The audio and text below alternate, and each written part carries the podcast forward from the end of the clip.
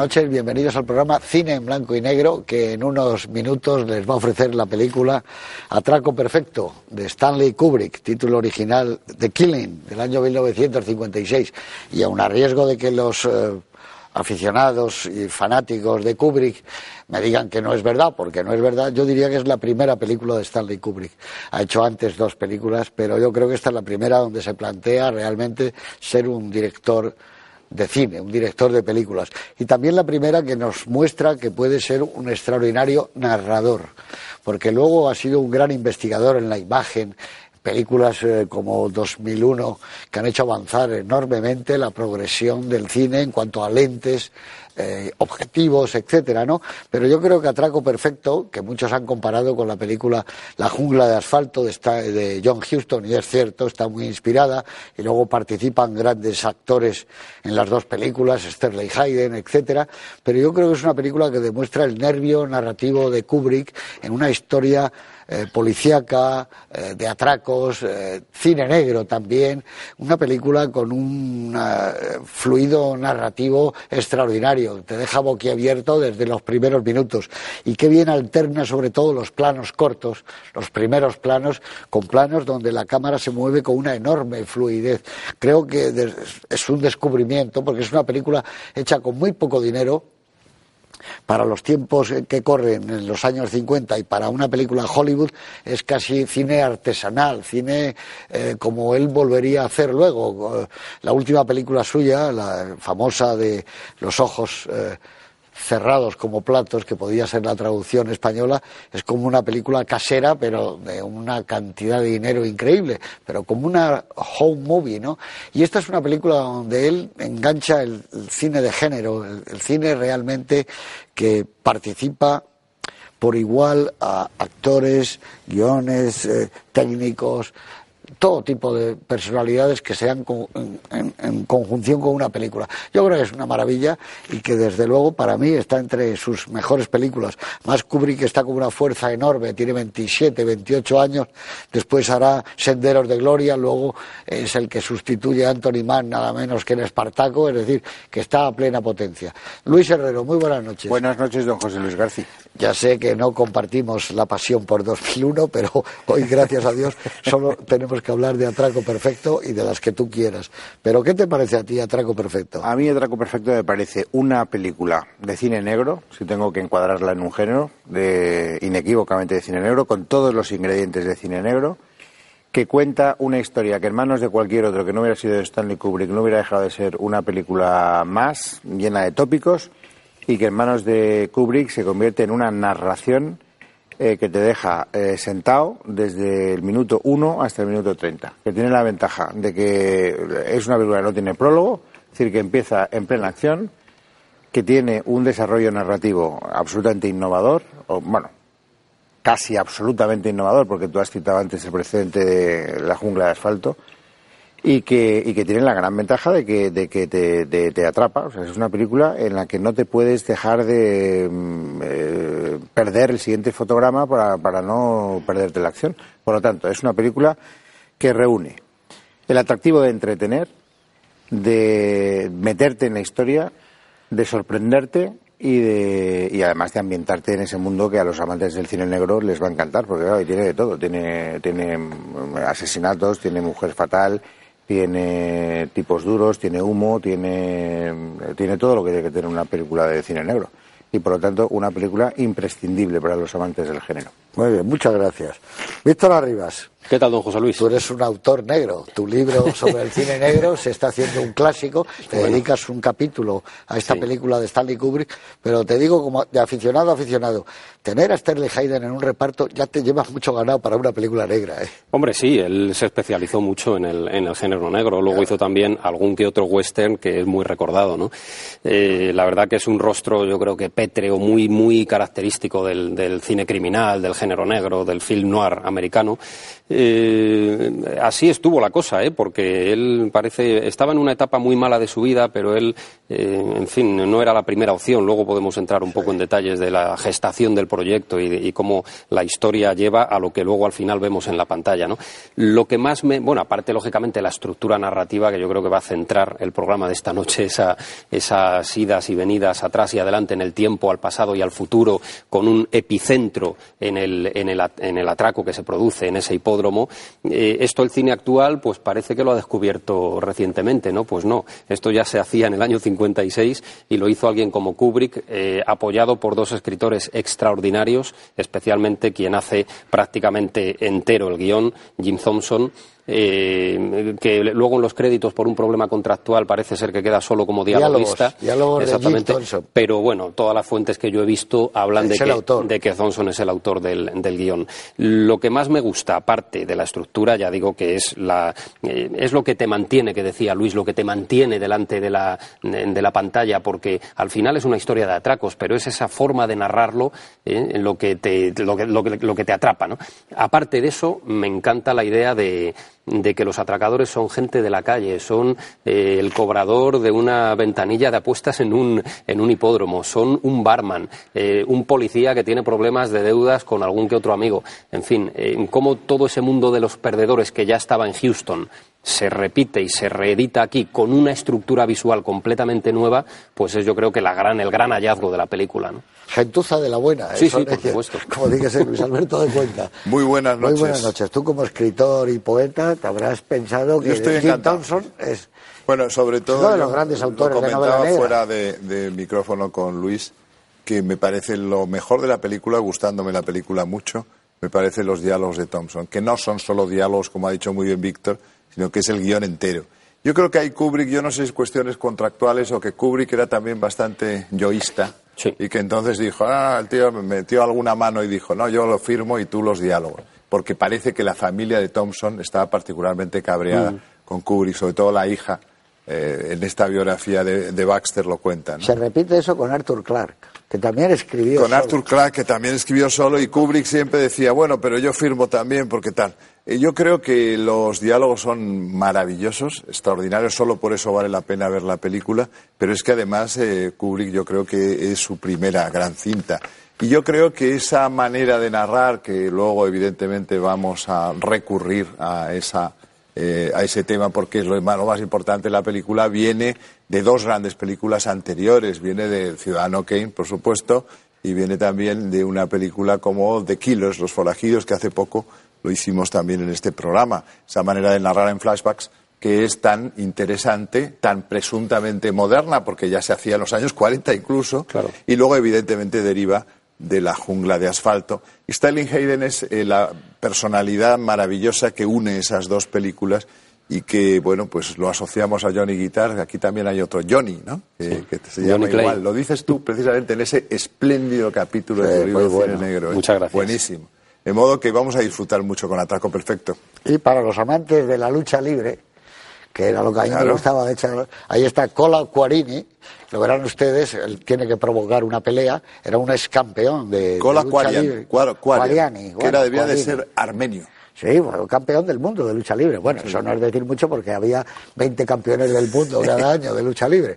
Pero sí fue muy famoso y, aquí protagoniza una escena estupenda. Él no era actor profesional, pero como le pasó también a, a Gilles Dassin en la película La Noche en la Ciudad, también cogió a Sispo, que era otro ex luchador, porque lo hacen muy bien, y esa pelea está muy bien hecha en, el hipódromo. Y también está Colin Gray, que fue una de las chicas que más me han gustado en mi vida y con la que hubiera firmado yo sin leer la letra pequeña, porque era la novia de, de John Wayne en aquella maravillosa película que era Río Rojo la matan los indios al principio, pero era una chica guapísima. Aunque aquí dice, ya sé que no valgo mucho, le dice él al principio, pero es una chica estupenda, era una ascendiente sueca, y está estupenda y no me extraña que Sterling Hayden quería empezar una nueva vida con ella y no desvelemos más porque es uno de los finales más bonitos y también justonianos sí, lo diremos luego por la película. De la historia. Así que con todos ustedes, Atraco Perfecto, Stanley Kubrick, 1956, y lo van a pasar muy bien.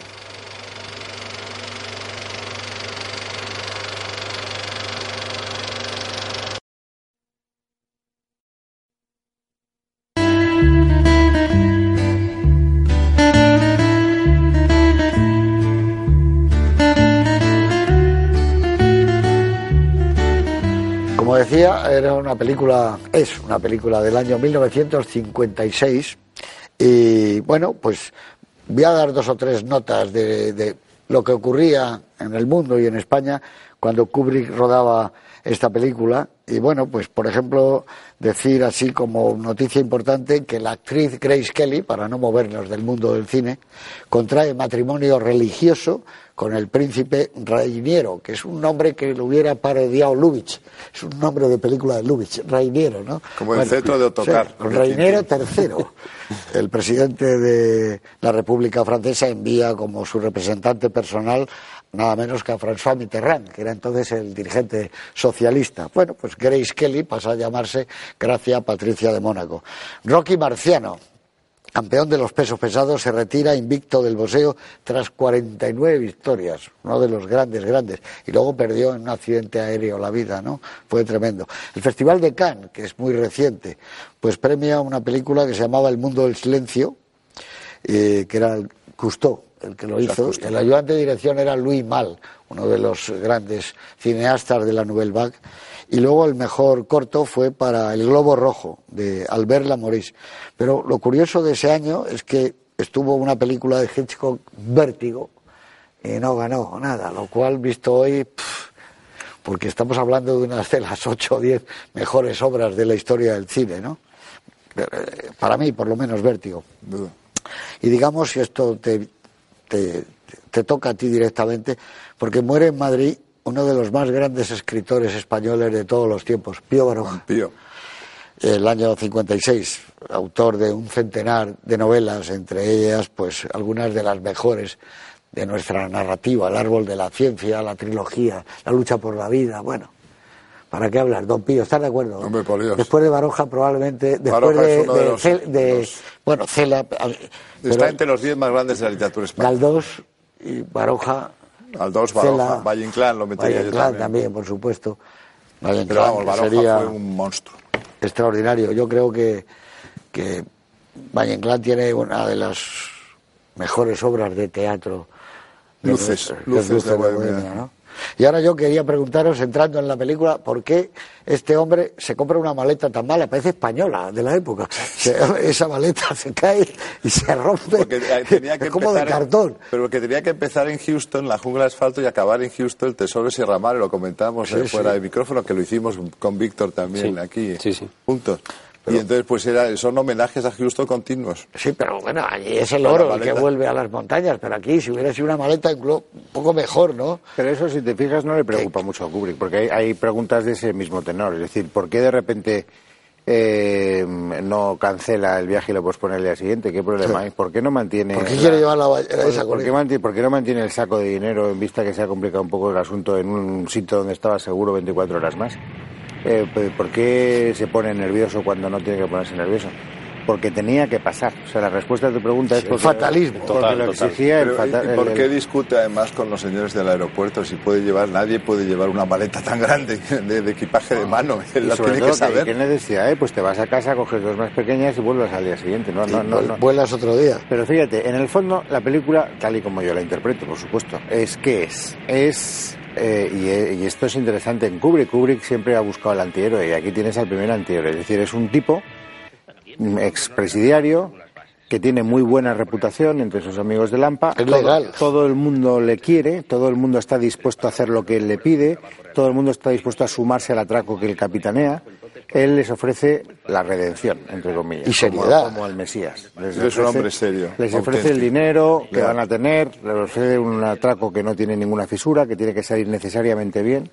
Y sin embargo los lleva a todos a la muerte, sin ninguna excepción. A todos Sin ellos. matar, él no quiere. El Menos único, a él. el único que se salva es él, que naturalmente para ir otra vez a la cárcel. A. Y, y esa es la gran metáfora, ¿no? Es decir, cómo de repente el gran Mesías, el gran Salvador, el gran héroe de la clase oprimida, de los pobres parias que están tratando de encontrar unas monedas para salir de la solidez en la que viven, se encuentran con que hay un tío que les lleva a la perdición, a la muerte. The Killing podría traducirse como la masacre también. Es, es la matanza, killing, sí, sería tal vez la... Bueno, Más, más en ese matanza. sentido que en el de golpe, ¿no? Que, es el título que se busca aquí en la distribución en Bueno, España. dinos una cosa de lo que hablaba ahora Luis Alberto, de la modernidad de la película, porque muchos años después, eh, Tarantino en Pulp Fiction hace lo mismo.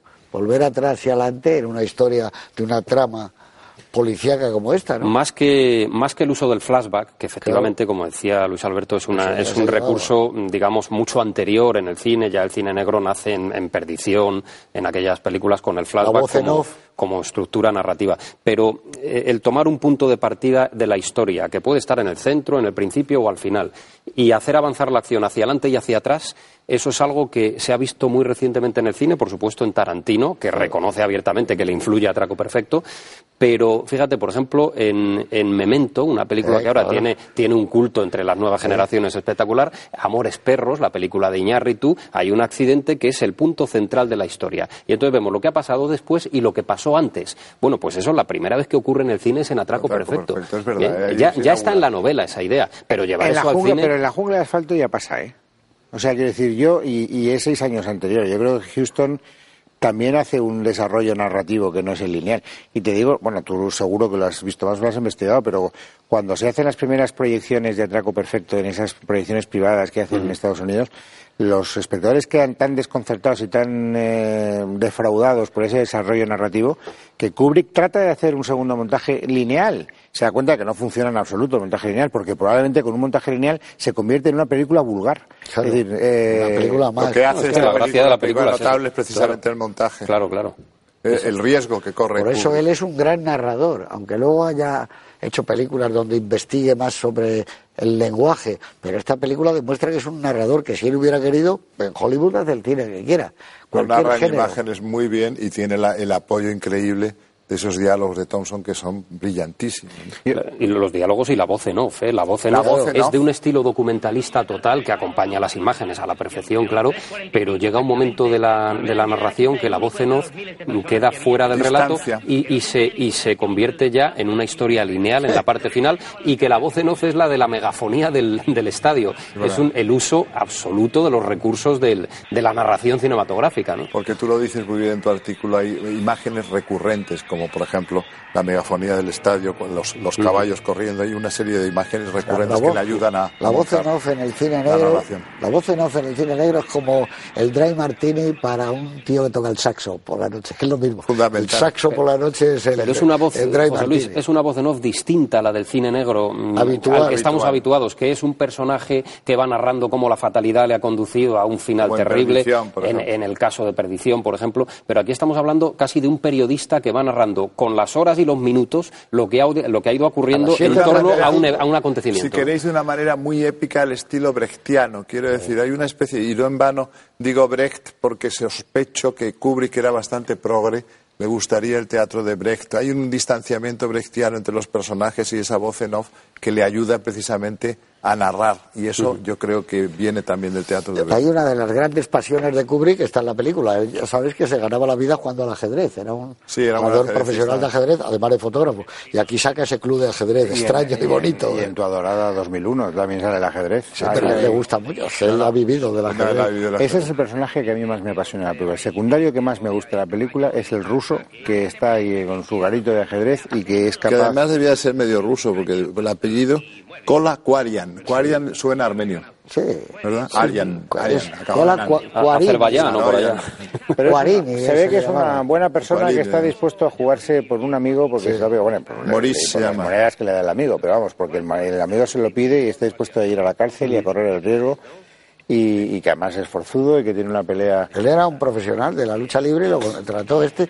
Y es, es que esa gente que de repente no es actor y, y pega bien, es que transmite una cercanía y una. Es que bien está. ¿eh? Igual que el francotirador, el francotirador va muy en esa línea. Francotirador también Oh. es otro. Esa parte de la película siempre me ha recordado a los profesionales de Richard Brooks. Sí. Cómo va reclutando a, lo- a los que son de verdad los que Un saben poco hacer también esto. a los siete magníficos, en cierto modo, Sí, pero sí, más a los profesionales porque vamos por el lado de, de la Con unos diálogos también apasionantes. De la Claro, son a mí los, los diálogos que yo los habéis ponderado me parece que son demasiado precipitados. Eh, no, no, no terminas de quedarte con ninguno. Puede la acción. Si te fijas, Es Esa es la genialidad de Thompson. Es, que son pocos los diálogos, pero son brillantes. ¿eh? es posible, pero fíjate, yo ahora si me dijeras, ¿te has quedado con algún diálogo que te haya impresionado especialmente? No, no, no retengo ninguno. Es que no hay, necesidad de retener, esa es la magia de Thompson, que precisamente lo adapta todo perfectamente al ritmo narrativo. Eh, esta mujer tiene una moneda donde otras tienen el corazón, eso, eso es Jim Thompson puro, vamos.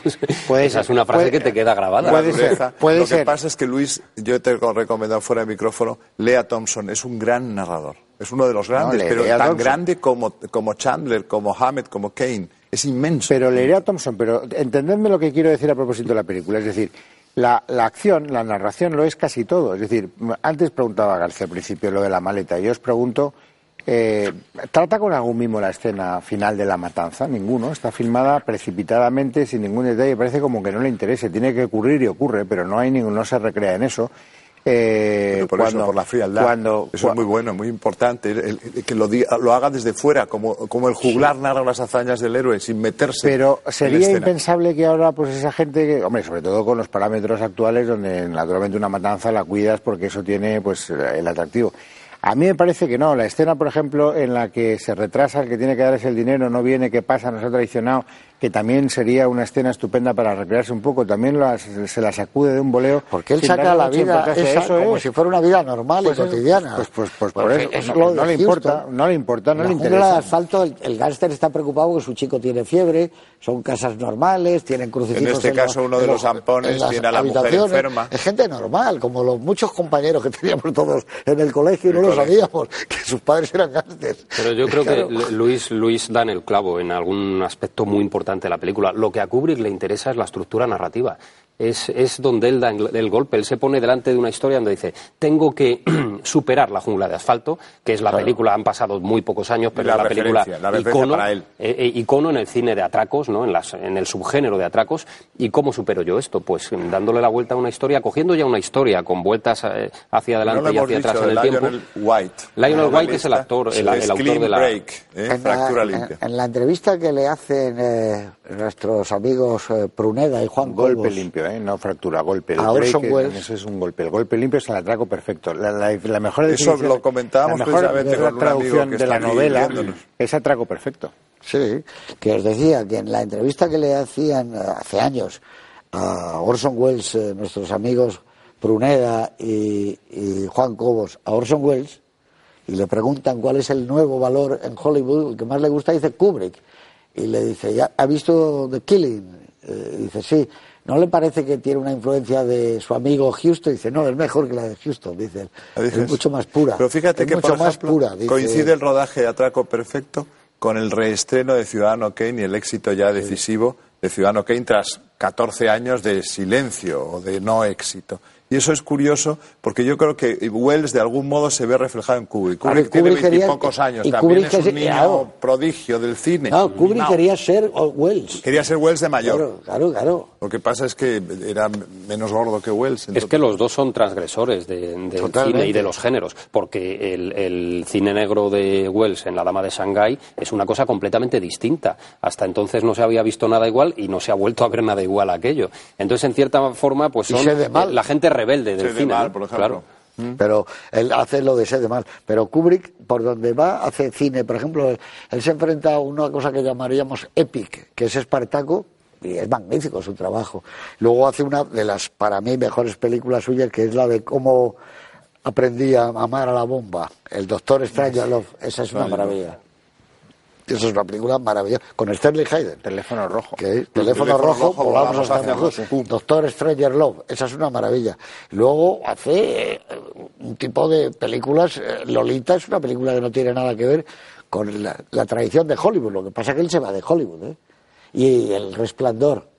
Es una película no ya de terror, sobre la locura, aquel Torrance que empieza a escribir. Creo que con Stephen King tampoco, tampoco acabó bien. Creo que no acabaron bien Stephen King y él tampoco, me parece. No, porque él es megalómano. Era un megalómano, acababa mal con casi todo, sí.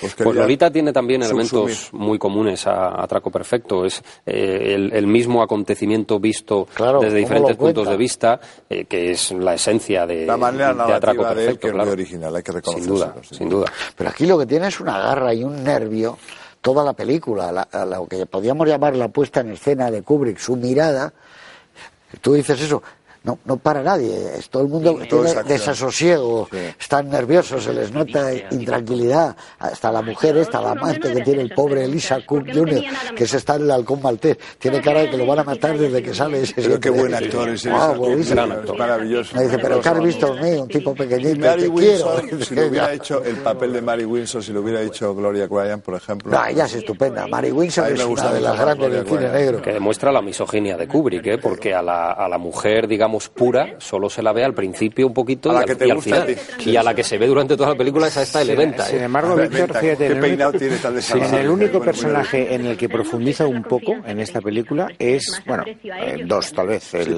matrimonio en, en ella y en su marido.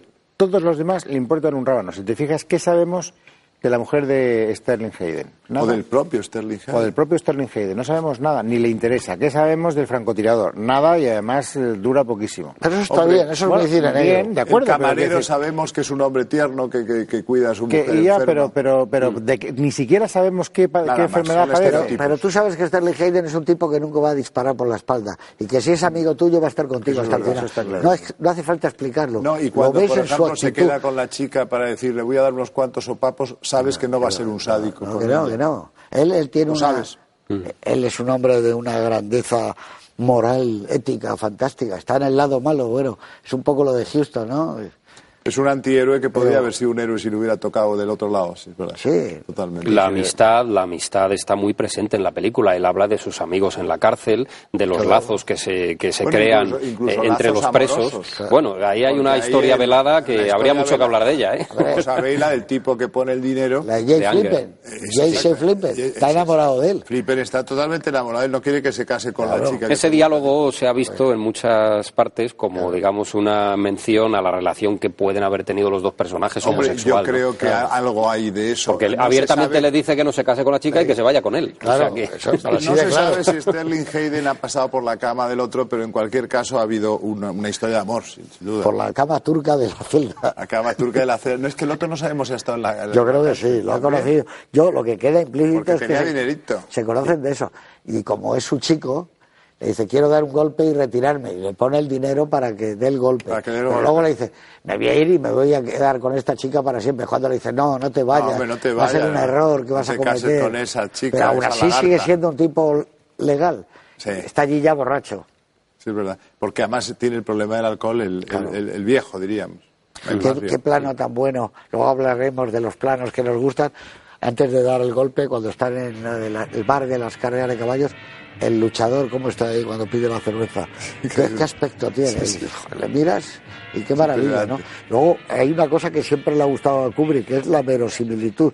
Tiene un aire documental la película. Todo lo que rueda en el hipódromo es, es como real, está rodando de verdad. Totalmente. Gente de verdad, carreras de verdad. Sí, Porque al sur, en, al sur en de el San este, Francisco. ¿verdad? No Que hay un plano- tanto... En Nueva York. Hay un el- plano de cameraman, que eso es lo que le gusta a él, los objetivos, las lentes, cómo sigue la carrera, ¿eh? cómo la va siguiendo. No se le va el foco ni un segundo. Y a la velocidad que van los caballos. Una velocidad Eso es tremendo. ese excesiva, porque a ti que me gustan mucho las carreras de caballos, las veo en la tele retransmitidas y no van tan rápidos como Ay, en no es lo mismo hacerlo, no es el- lo mismo la tele que una cámara de cine, ¿eh? Claro. Y cómo lo lleva, cómo lo lleva, cómo lo lleva el caballo. Qué bonito plano cuando van a matar Cuando al caballo. entran en los cajones, es impresionante, los caballos al Él, principio. él saca, cuando lo mata el caballo. saca la cámara a las calles, en este caso, pues fíjate, rodó en Los Ángeles, aunque la película Claro. está ambientada en la zona de la bahía de San Francisco y demás. Él, quiso hacer la película en Nueva York, pero bueno, por costes de producción y demás le fue imposible, porque la anterior, el, el beso del asesino, ¿eh? tiene alguna, eh, yo estoy es- de acuerdo es con una José película que sí que rueda en las calles de Nueva pero York. tiene algún elemento interesante. el Sí, beso hay un final muy bueno ahí, en una especie de almacén de, de maniquíes o algo Sí. así, creo que es. Y además Es es muy transgresor desde el punto de vista erótico. Es una también. película de la que yo creo que ha bebido mucho, pero mucho, eh, John Cassavetes, de las dos primeras de él, de los que hizo en Nueva York. Tiene mucho Sí. que ver Sí. con, la- con Shadows, y Sí. con ese mundo documental, testimonial, blanco y negro, muy contrastado. Él era un fotógrafo muy bueno, Kubrick, y todas sus películas tienen una fotografía excep- Admirable. excepcional. ¿eh? Hombre, aquí está Lucien Ballard, que no era Aquí ningún, Lucien Ballard, que ningún fíjate. advenedizo. ¿eh? Pero- pero- Estamos La hablando de alguien, de alguien que mujer, tiene ¿no? 30 años a sus espaldas de, de cine. Efectivamente, Claro. no, Luciano Ballard buenísimo. Y la dirección artística es buena, que lo hizo su mujer. Ruth Gomulka, ¿no? En ese momento era su mujer. Pero fíjate, ahora que de la dirección artística, lo, lo decía Víctor al principio, Sterling eh, Hayden no fue la primera opción. Él, él quería ya a Jack Palance, creo que, y luego buscaron a Víctor Mature. me parece. Incluso a Sinatra al principio. No te imaginas a Víctor Mature aquí, ¿verdad? No, no, No, no, pero está muy decía, bien. pero a uno importante como Víctor Mature pero y ¿habéis luego visto cogieron a Stanley Hayden, que el- para mí es más importante. El beso de la muerte está maravilloso, Víctor Mature. No, Víctor Mature es un gran actor también. No, no, no es un gran actor, pero No a veces sí, no es de sí, mis yo no estoy de acuerdo en que es mal actor cuando se dice Pero en el normalmente. beso de la muerte está bien, es ese tipo a lo Stallone. Tiene mucho que ver, Víctor Mature, No, esa no, cara, esas cejas. No me ha, no me ha Sí, convencido en ninguna película jamás. Pero este- que tiene algo que transmite como con lo grandes que son indefensión. Tienen algo patético y eso lo tenía. Pero yo creo que como Sterling Hayden no hay ninguno. Palance acababa de hacer la segunda versión de, de El último refugio, que es en color, eh, aquella historia, acordaros, de Barnett, Sí, sí. y estaba La muy historia reciente. de Barnett con, con Bogart. Claro, con Bogart. no Hay recuerdo, una primera Walsh, versión ¿no? que es el, el último refugio, High Sierra, y Ah, la no, segunda. High Sierra es la primera, la de, Claro, la de. Walsh. Y la segunda es una película en Sí, color claro, que interpreta a Jack Palance y acababa Pero de la misma novela de Barnett. Exactamente. Eh, entonces estaba, pues él, digamos, mm, en, en el género muy, muy, Pero muy Jack no, reconocido. no ¿no? hubiera dado, por ejemplo, esa bondad de, de, de Hayden. O No, esa es que me gusta Palance es más No, es, que, es que no te imaginas a otro actor. no te imaginas a otro. Jack Palance era una estrella, acababa de hacer Attack, o estaba haciendo Attack. Claro, con Robert Aldrich. Con Robert, Sí, y sí. el cuchillo de la, la- la obra De Big- Clifford de. Oath, de El Big gran- gran cuchillo. actor, eh, O sea, que estaba en un buen momento y él quería estrellas que les tiraran para arriba, Mm. cosa que Sterling Hayden no lo era. Lo que pasa es que Sterling Hayden tiene una interpretación Pero había estado en la jungla de asfalto. De asfalto, claro, claro. bueno, en la Eso de el con... y, y en Le pagaron- Johnny Guitar. y en- Le pagaron ya. 40.000 dólares de la época, lo cual supuso que Kubrick tuviera que hacer la película sin cobrar. Claro. Nada. Es más, no 40.000 solo, se llevó Sterling, no solo fíjate. eso, sino que además, eh, que me corrija Víctor, que sabrá la historia mejor que yo, su padre, el padre de Kubrick, tuvo que, tener, que vender su mm, seguro de vida para poder ayudar a su hijo y financiar la película, que por otra parte no recaudó un pimiento al principio. o sea, fue Lo, de su padre no, pero el eh, película sin cobrar, muchos, muchísimos directores del cine español la hacen. O sea, y lo han hecho desde hace tiempo. Sí, pero en Hollywood- pero en en Hollywood no. 50 no era nada normal. eh, Luego hacían paquetes. Es que ni se estrenó oficialmente esta película, salvo que me digáis lo contrario. Sí, sí, Sí, tuvo pero estreno, pero, pero estuvo muy poco tiempo. Era una película fuera del sistema de los grandes estudios, Ahora, se estrenó en. España, ¿eh? Yo la he visto de niño. Sí, sí, sí, En ah, lo de los caballos. a mí no se me olvida nunca. Y los billetes volando en la pista del aeropuerto de la no Parece la. Guardia, pero debía ser uno Está de hecho en La Guardia. Ah, pues yo te iba a decir, parece Está la hecho en guardia. la Guardia. Sí, sí. Como tú has dicho que estaba rodada en, Ese, con- en concreto, esos planos los toman en la que Guardia. son los mismos puntos de filmación de Eva al desnudo, que está rodada en La Guardia. Sí, y sí. he ido mucho al aeropuerto de La Guardia, porque es el que hace los viajes en- dentro. ¿Dónde rodaste tú en, en las escenas finales del crack? No, el crack no tiene, es el aeropuerto, el JFK. El JFK no tiene que ver. No, ese es el aeropuerto internacional, pero La Guardia es el aeropuerto doméstico para hacer los vuelos. Entonces Claro, ellos se van, si no recuerdo mal, se van a Boston, a un sitio de estos, ¿no? Con el dinero, pero eh, eso no tiene nada que ver. Pero lo que yo quería deciros es que eh, cuando Kubrick coge a Sterling Hayden, está cogiendo a una personalidad enorme, por encima de que te guste más cómo trabaja, ¿no? Y yo creo que él forma parte de, de la mejor, decir la mejor siempre es complicado, una de las mejores novelas negras que se han hecho nunca es la de el- la del amigo, la de Lennox, ¿cómo se llama? El largo adiós. el largo adiós y él hace el amigo con esa casa que tiene en la playa de Trancas o en una playa Con Elliot Good, ¿no? bueno claro La de Alba. Sí. esa es una de las mejores novelas ¿estás de acuerdo? Estoy, es una de las grandes novelas del siglo XX, Bueno, desde luego de las cinco XX. mejores novelas negras. Para mí El mejor, de mejor que las de Folder, para mí. Esa Hombre, es una Dios, novela prodigiosa. Y la cara de él transmite en donde lo pongas, en la jungla de asfalto, en Johnny Guitar. Es difícil que un actor te diga esos diálogos, miénteme, dime que todavía me quieres. Joder, eso lo dice él con un vaso en la mano como nadie. Fíjate Hayden, versatilidad Porque no tío. es nada actor estudio, es cara de madera. Generación de bebedores cara de madera, son fantásticos. No, y el rostro muy esculpido, ¿verdad? Por el alcohol, Por por, el los alcohol. años, por las decepciones. De... Y Claro. honesto. Pero con una honestidad honesto. final, con una mirada limpia dentro de todos esos atributos negativos. ¿eh? Otro se hubiera vuelto loco al final. y sale el DN sobre su cara cuando se vuelve.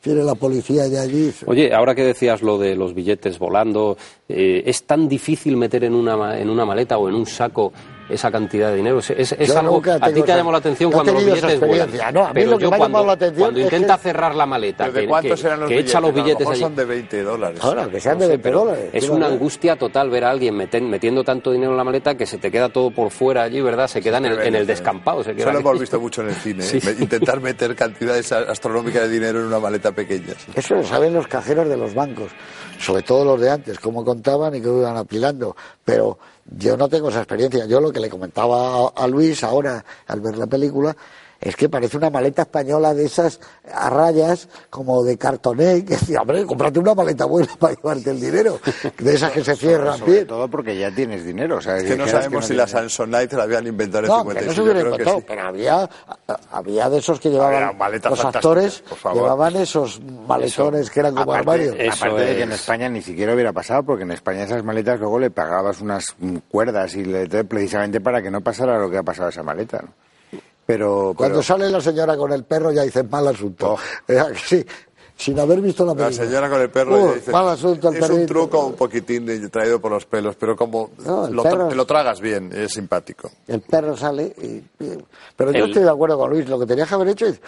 Pues nada, nos vamos mañana. Claro. Vuelo para mañana, business y ya en está. business y ya está, pero ¿qué problema tienes? Pero si nadie te va a perseguir. si Eso es como lo de la diligencia, ¿por qué no disparan a los caballos? ¿no? Claro. Es que el cine se permite estas licencias, ¿no? Pero, por ejemplo, Pues, otra película No hay que buscarle basada, explicación a otra eso. película basada en una película en una novela de Jim Thompson, La huida de Getaway de Sam Peckinpah. Acordaos que acababa bien, conseguían No. salir del país indemnes. Acababa No, pero luego pusieron Tocada un cartel. por la censura. No, pero la censura, yo creo que la española puso un cartelito Claro. que decía fueron apresados dos meses después, etcétera. Ah, sí. Pero la película original acababa bien, huían a México. En cambio, la novela de Thompson, Thompson es muy amargo, muy pesimista.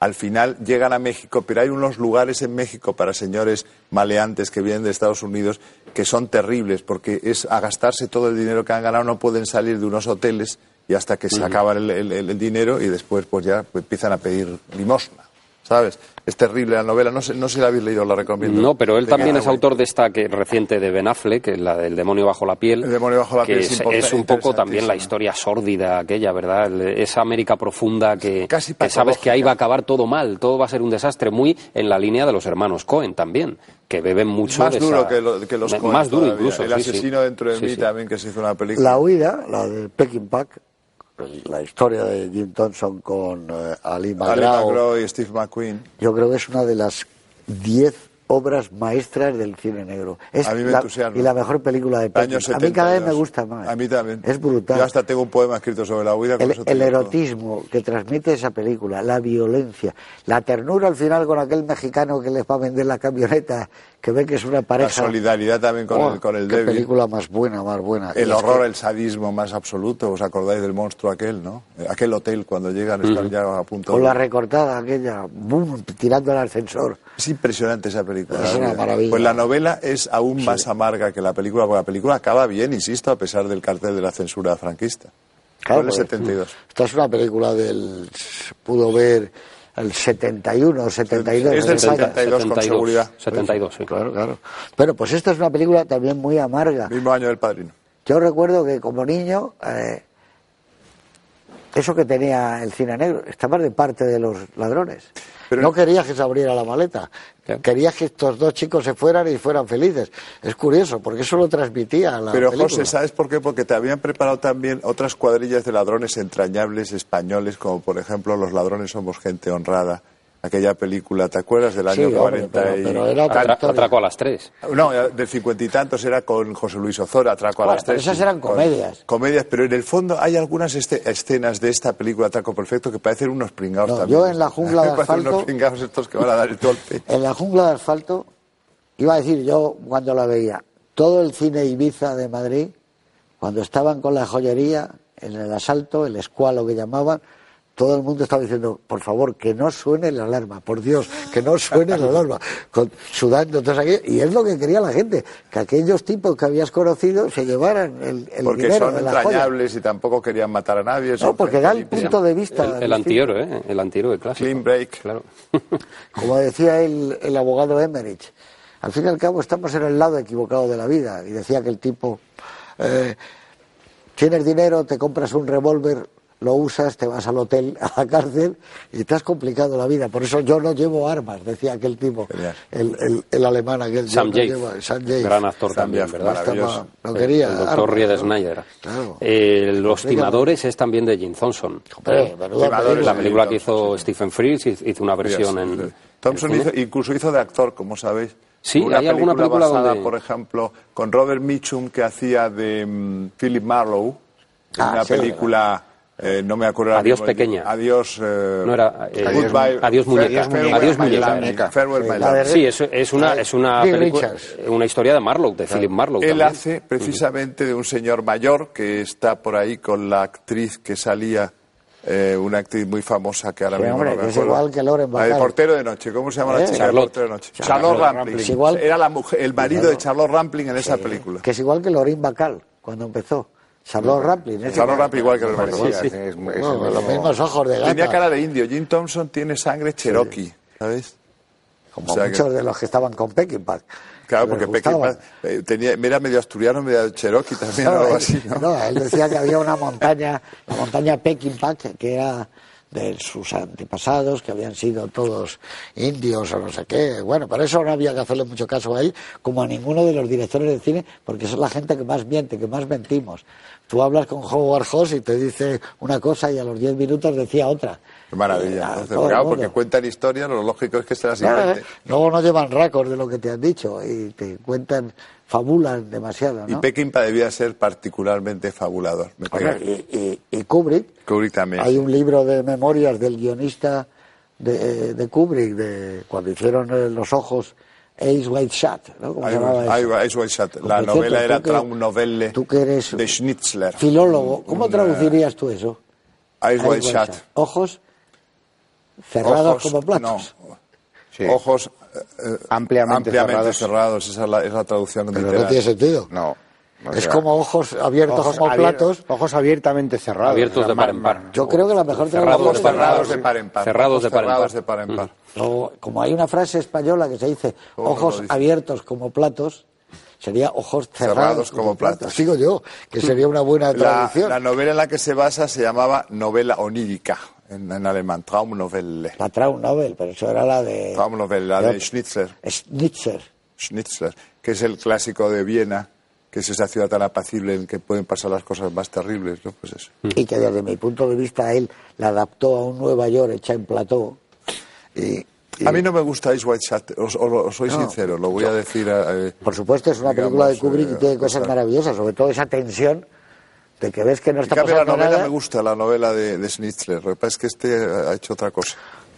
Si tú has leído la novela, tienes la sensación, yo había leído la novela, cuando yo la vi, además no tenía a, a mano nada para consultarla, había en Nueva York, justo cuando se estrenó, un verano, verano del 99, me parece que fue, el 98. 99, Y el se- día del año que murió Kubrick. Bueno, y se estrenó la película con la mala suerte que se estrenó ese fin de semana la bruja Blair, esa, El proyecto de la bruja de el Blair. proyecto de la bruja Ah, Blair, sí. y esa arrasó la taquilla y la de Kubrick no fue nadie.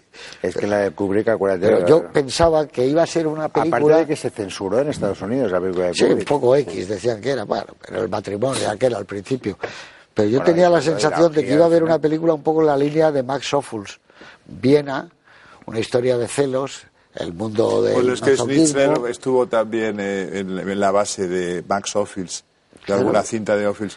Pero de todas maneras, y, y no taxis de Nueva York, sino hubiera tenido más sentido en 1880. es que no se lo cree uno en historia. Nueva York. En Nueva York puede pasar de todo No, pero es Nueva York eso- en plató, no. hecho en Londres, ¿eh? Es como cuando él hace el Vietnam en plató, Bueno, lo hace en la chaqueta metálica, por no moverse. rueda muchas Notas algo raro, dices, oye, este, este es, es un Vietnam muy raro, porque quieras que no es estudio, y se nota que Claro. es decorado, aunque sea decorado A mí me parece ¿no? un gran desvarío del señor Kubrick En cambio esa aquí última no. película. A ti tampoco te gusta, a mí, a mí Aquí tiene gustan. verdad. A mí me gusta mucho más que la naranja mecánica y eso es mucho A mí más. es la única de Kubrick que yo no- sacrílego. me No, gusta a mí, a mí me pues gusta. Ice White Shot la que menos. No, No, a mí no, la naranja. la naranja Es que yo no sé si estáis de acuerdo, pero el cine de Kubrick, sobre todo en su segunda parte de la filmografía, a mí me parece que no está envejeciendo muy bien. ¿eh? Barry Lyndon es la... A mí me gusta Barry Lyndon. Estoy, estoy Yo- absolutamente de acuerdo no contigo. está envejeciendo bien. Hoy estamos encantados con Atraco Perfecto. O sea, es que es una pero es demasiado maravilla. pretencioso, es la palabra también para Kubrick, en cierto modo, en, en las últimas películas, por lo menos a mí me Es que parece. siempre a mí trata Barry de que Lyndon- su a mí película Barry Lyndon me gustó la Barry. Lyndon- pero Barry Lyndon era una película por lo menos hermosa y rendía culto a toda esa pintura maravillosa de, de los prerrafaelitas, por ejemplo, luz. Chatterton, ¿os acordáis? El, el- el cuadro aquel que y un muere, paso el, el joven adelante otra Chatterton. vez en la fotografía, con luz, empieza en luz de velas. Las batallitas estaban muy bien hechas. Muy bien. Y la luego, música. La música era ¿Sabes quién bonita. va detrás de, de Kubrick? El director este de, que ha hecho esta película, llama El árbol de la vida. Ese quiere ser Kubrick también. Terrence Malick. Pero en cambio hizo una Yo- película maravillosa que era Badlands. Sí, pero también Pero este que- hizo. pero a mí no me ha interesado También nada este ha hecho de Killing. eh, Es que es otro, Perfecto. es otro director que quiere hacer la película definitiva de la historia cada vez que hace una película. Y Eso a Kubrick esto le pasaba un poco también, ¿eh? Sí. Esa megalomanía de la que hablabais. ¿Cómo se llama el danés este? Von Trier, von, Lars von von Trier, von Trier, de, de Treveris, porque además Ahí entramos Trier en es otros- Treveris. entramos ese- en terrenos tortuosos Terrenos ahí, ¿eh? tortuosos, sí, señor. Pero aquí estamos en un Kubrick puro, que está muy bien. donde le corre la, la, la- no la sangre por las venas, le corre el cine, el Y el talento, y el talento y el talento, y es una maravilla, está en posesión de todo, de puesta en escena, dirección de actores, manera de rodar original, de verdad, cómo coge un personaje y lo lleva con la cámara y lo trae, cómo recorre las habitaciones. Solo hay una cosa que se puede notar mucho en una segunda visión, que como no había mucho dinero, los decorados son los mismos. Es lo mismo donde vive Elisa Cook Jr. y la chica que donde se reúnen Donde ellos. se reúnen, que a mí me hace gracia la ingenuidad brutal de ellos dejarse el papelito para quedar en ese sitio, como si fuera un misterio brutal.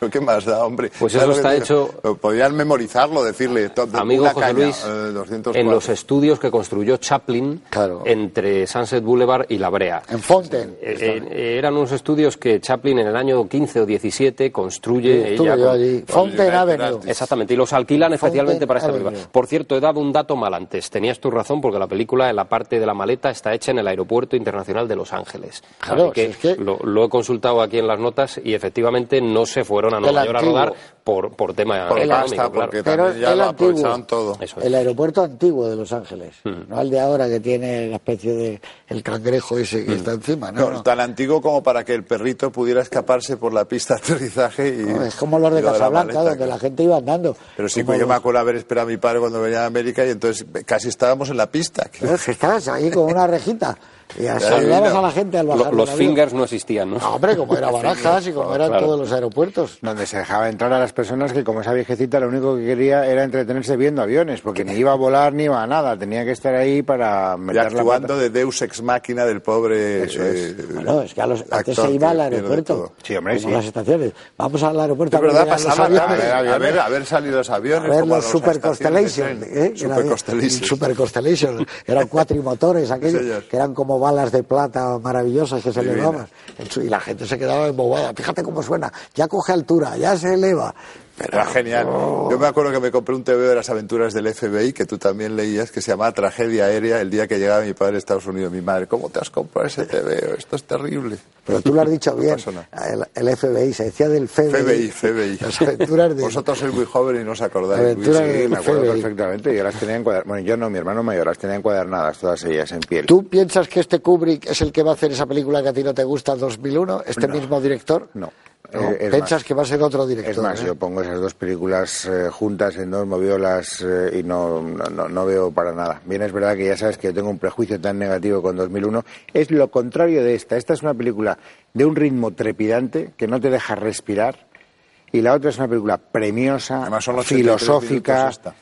Coñazo, Pero está la, con Luis, está la misma esto. subversión del cine. Bueno, lo que es que él, la él trata de cambiar el cine desde el, desde el centro, bueno, pero- desde dentro pero- del pero cine. No soy un fan Una de las mejores Él, películas él de no podía hacer, y- él no, él no podía hacer Planeta Prohibido un antes y un en, después en ciencia de la- ficción. de la Tenía que Sin hacer duda, algo. sin duda. Como dice Luis Alberto, hay un antes y después. Eso hay que, hay que reconocerlo. Tú Spielberg también debes no hace ET sin este hacer 2001. No, No, existe la guerra de las La galaxias. guerra de las galaxias, que a mí me encanta, No existe sin existiría 2001. sin 2001. Pero esas son las consideraciones que hacéis. Paso de ¿no? Es... Los que queréis ver el cine mm, desde una mentalidad distinta a la del espectador que se sienta en la butaca Ya, que pero le bueno, doy pues usted dos horas- Claro, le perspectiva, doy a usted dos horas, señor director, para que me entretenga, para que me haga pasar un rato maravilloso, para que me haga mm, salir del cine deprimido, triste, Ah, pero contento, bueno, alegre, pero después de hay la muchos tipos de cine. Eso Es que la gente te diría, entonces no un aguanto ejercicio de a- a vanidad Vittorio de intelectual de este tío. O sea, La gente no iría a ver a Vittorio de Sica, no hubiera ido a ver, oye, a un sello que le quitan la bicicleta. El de bicicleta. Pues el No, otro no día quiero estábamos ver. discutiendo tomándonos un Rey Martini y no lo entiendo. Pues a, a vosotros todavía la traéis el acorazado Potenkin y a mí me parece un No, coñazo no, no, insufrido el el acorazado de paso. Yo creo que probablemente 2001 sin los últimos 40 minutos sería para mí más digerible,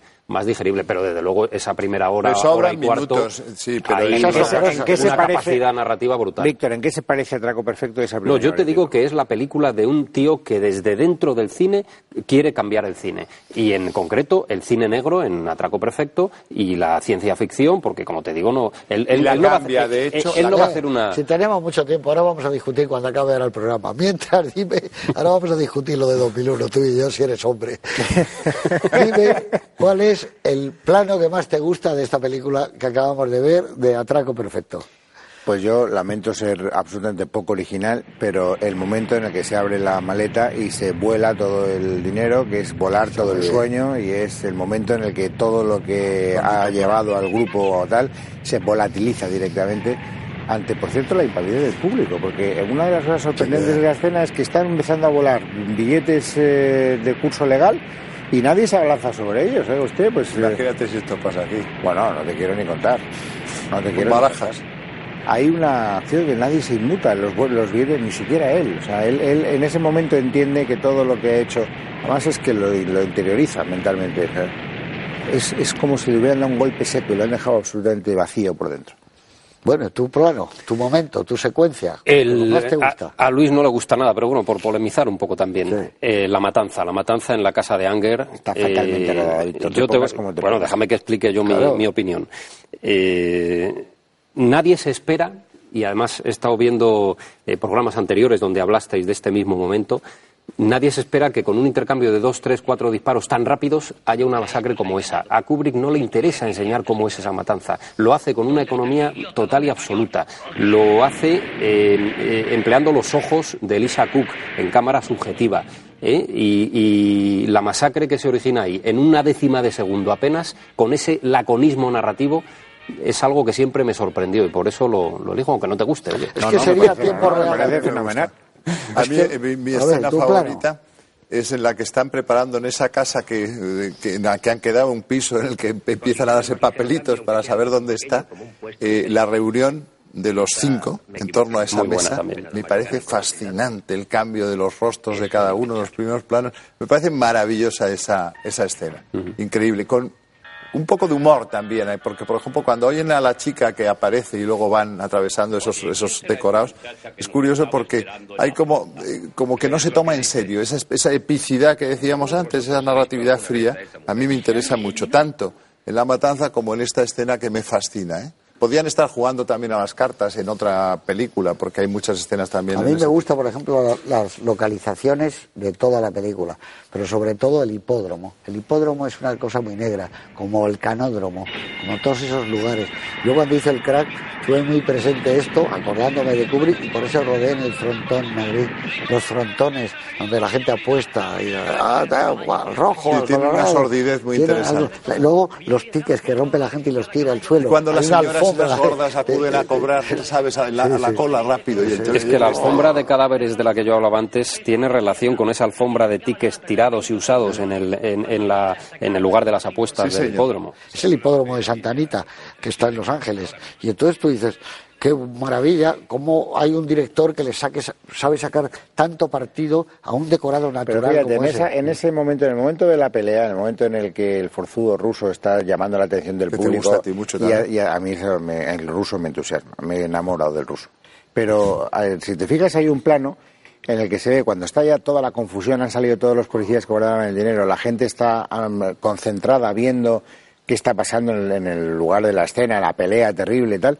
Y él, cuando abre la puerta, cuando se la abren para colarse eh, dentro de las oficinas, hay un tío que le está viendo a dos palmos cómo entra y no se inmuta. Digo, ¿y eso por qué? O sea, no era necesario, pues haz que la gente esté mirando y lo harás más creíble. Son esas cosas que te digo que a mí no sé por qué a Kubrick no le interesan mucho, le, le da igual, no cuida esos detalles.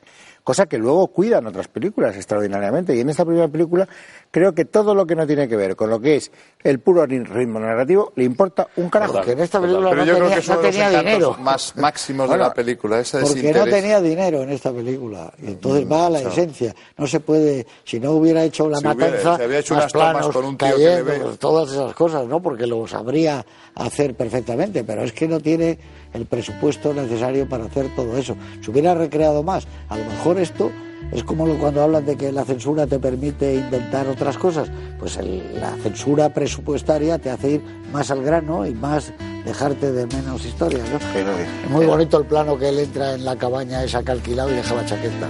Eso es estupendo, por ejemplo. Ese es un plano más bonito. el cajón que